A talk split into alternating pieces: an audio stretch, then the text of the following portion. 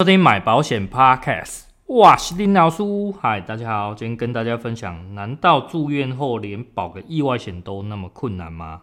哦，那今天跟大家分享的其实是这个我们听众的案例，他在呃这几个月的啦，哦，那在我们第二十八集的时候，其实也有分享到这个听众，因为是他小朋友住院的状况，哦，所以他。这小朋友在五月的时候住院过，那在今年十月的时候，其实还有住过一次院。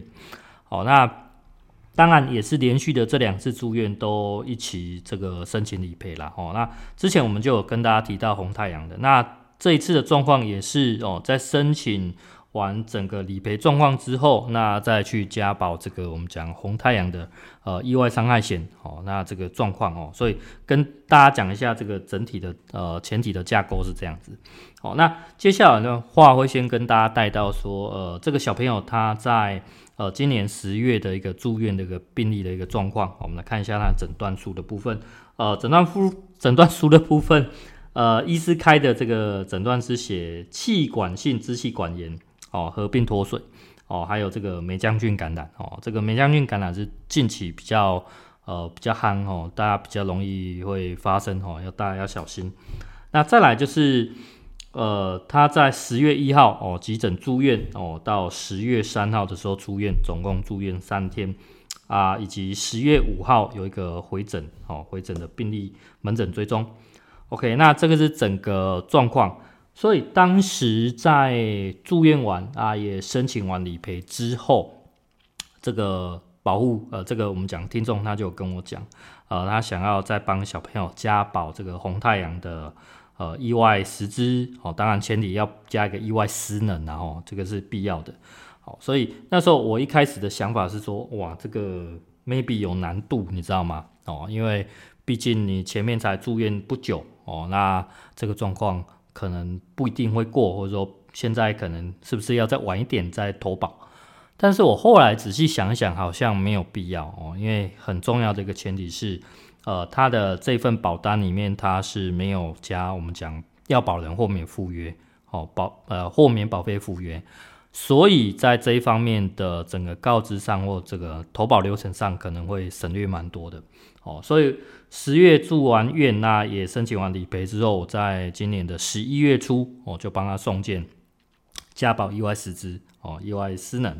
OK，那大概不出意外的话，哦，意外很快就会发生的啦。我们看一下这个这个红太阳给的这个照会哦，那照会内容大概补的有四项哦，四大项。第一项就是写这个要补保险契约审阅期声明书哦，我跟大家说明一下。审阅期声明书在以前的规定哦，比较早以前的规定是只有在投保主约，就是我们讲新契约的时候才会有这个需要填写这一份。可是，在最新的呃规定法规上面，呃，只要你有加保附约哦，这个都要告知上面哦，就要用到这一份呃审阅期声明书哦。所以，就算他今天只有加保个我们讲意外实支，诶，还是要写。哦，那这个是我当时比较忽略的哦，因为这个算是比较新的啦。再来第二点就是，他有写到，因为我们加保某某某赴约，那在申请书上面被保险人的告知事项二到八点的问项，呃，皆遗漏哦。简单来讲，他就叫我补上去了哦。那还有就是第二小点就是国籍未填写完整哦。那呃。前面的那个告知是我们今天要跟大家谈的重点哦，所以等一下要继续谈下去。那国籍这个比较有趣的是，因为呃，原则上我因为业务员呐，因为字写的多，所以比较懒，所以在国籍上面我只会写个台哦，台湾的台。那写完之后，因为各家保险公司基本上还是会让我过了哦啊，他们家可能规定哦，这个红太阳规定的特别严格、特别严谨哦，所以一定要补上弯哦。OK，那大概就是这样子。好，但是他的做法其实叫我整份重写了。好，那等一下我们再看结果怎么样。在第三点，哦，他叫我补一个叫做通用疾病问卷。哦，这个补这个问卷的原因，就是因为他十月份的这个状况。哦，那要再补一个问卷上去。好，那第四点就是要一样的，就是今年十月的这个就诊医院的诊断证明书。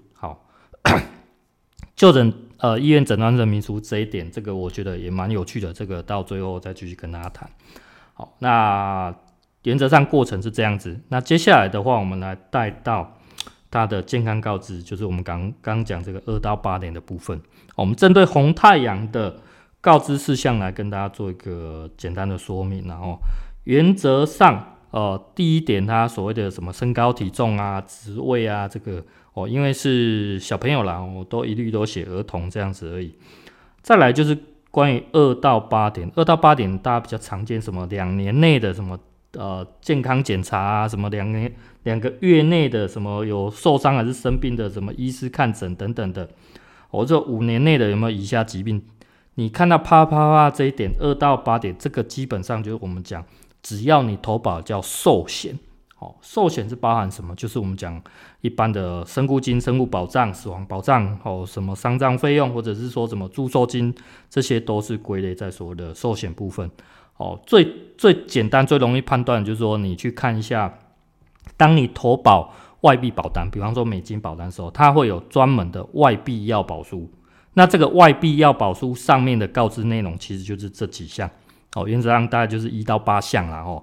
那外币要保书，这个外币它只有只有这个我们讲去呃提供这个死亡保障哦，身故保障就是这样子。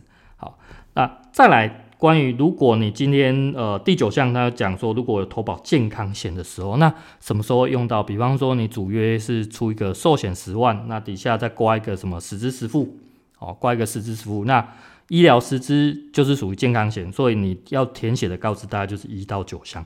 哦，大概就是一到九项是这样子。那今天比较特别说，如果你今天还有加保一个叫做重大伤病险，重大伤病险的话，会看到这边的告知事项第十二点。哦，第十二点，他说被保险人有投保连结全民健康保呃全民健康保险重大伤病范围时，哦，所以你就会除了一到九，你还要再加十二。哦，大概是这样子，就是简单的一个做法是这样。再来，我们回来到。当你投保伤害险，就意外险这个时候，哦，它其实在上面其实是有蛮明确的规定哦，明确规定，大家看一下，在它的身高体重的上面，他说投保伤害险赴约时，哦，请说明被保险的工作性质、内容、职位及回答第十、十一项。换句话说，他前面什么寿险还是健康险都不用写哦，哦，非常确定这边都不用写，哦，所以。在发照会给我的这个本身他自己就呃可能没有很了解哦，可能专业知识不够了哦。那我我们不多做说明，那大家就这样子。那所以伤害险我必须跟大家讲，伤害投保伤害意外险这个东西是它的呃告知其实是非常非常松的哦，除非当然你有一些比较我们讲高血压或者说什么糖尿病、癌症啊等等的哦，相对性稍微严重点，或者说影响到伤害险的这个风险的时候。哦，那你肯定要特别注意。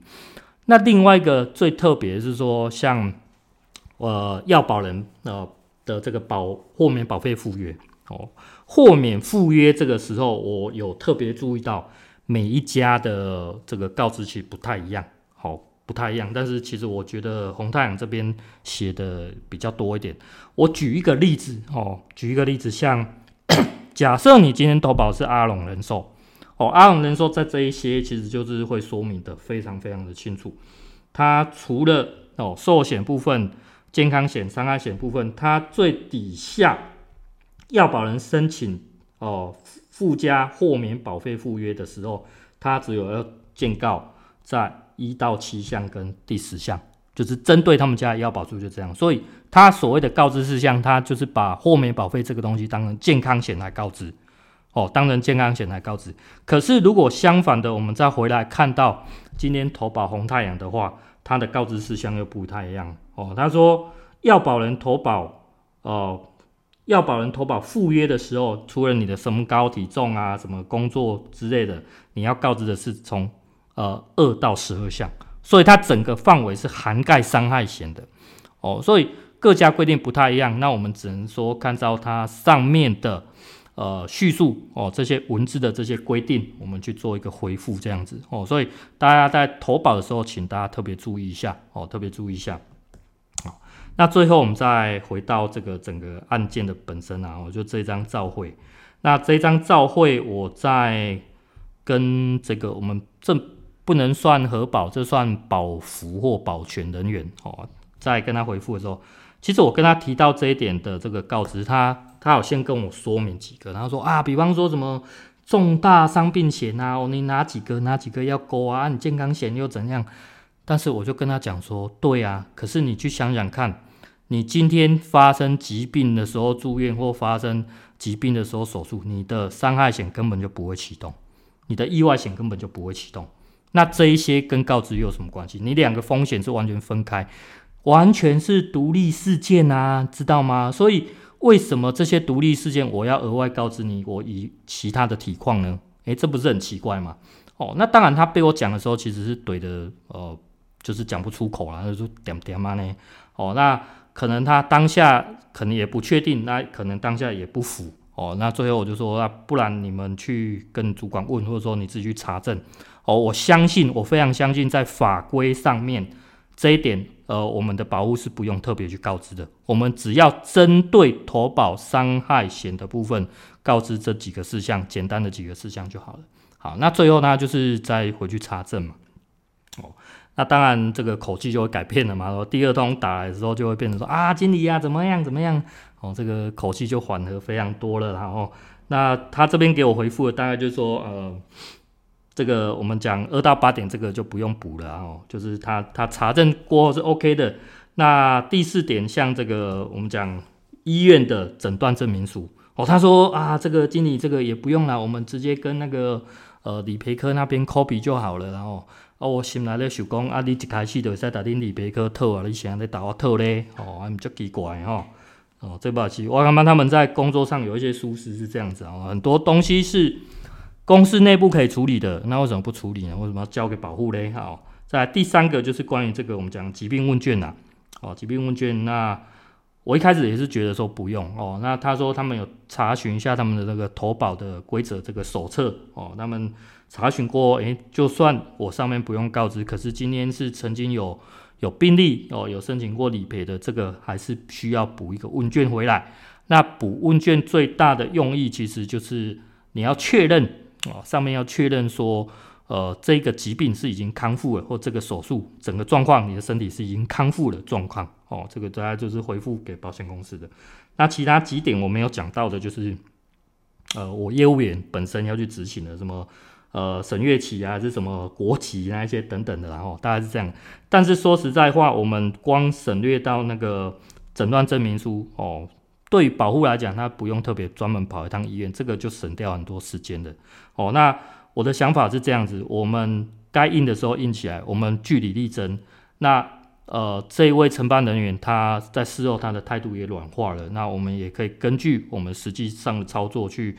去执行，所以我也不为难他，反正就补一个问卷而已。哦，就是人家怎么对我，我怎么对人家。然后我觉得就大家互相的，然后人都是互相，这是我的想法。所以后面补个问卷，我也觉得这是小问题。哦，就是反正大概事情就这样处理掉了。哦，所以最后大概是这样子走完整个流程。哦，投保流程。哦，那这个整个事件就是分享给大家，我觉得这个经历是可以提供给大家有帮助的，因为。我相信之前在网络上也曾经看过，诶，怎么奇怪？我投保个意外险而已，为什么要问东问西，然后要补一大堆东西？哦，这个我相信大家都觉得非常的烦。哦，那如果你今天可以据理力争，大家也知道，呃，法规哦，保险的部分是保障我们的哦，保障保护的哦，那请你按照上面的执行，这样就好了。那最后我觉得一点蛮有趣的是，呃。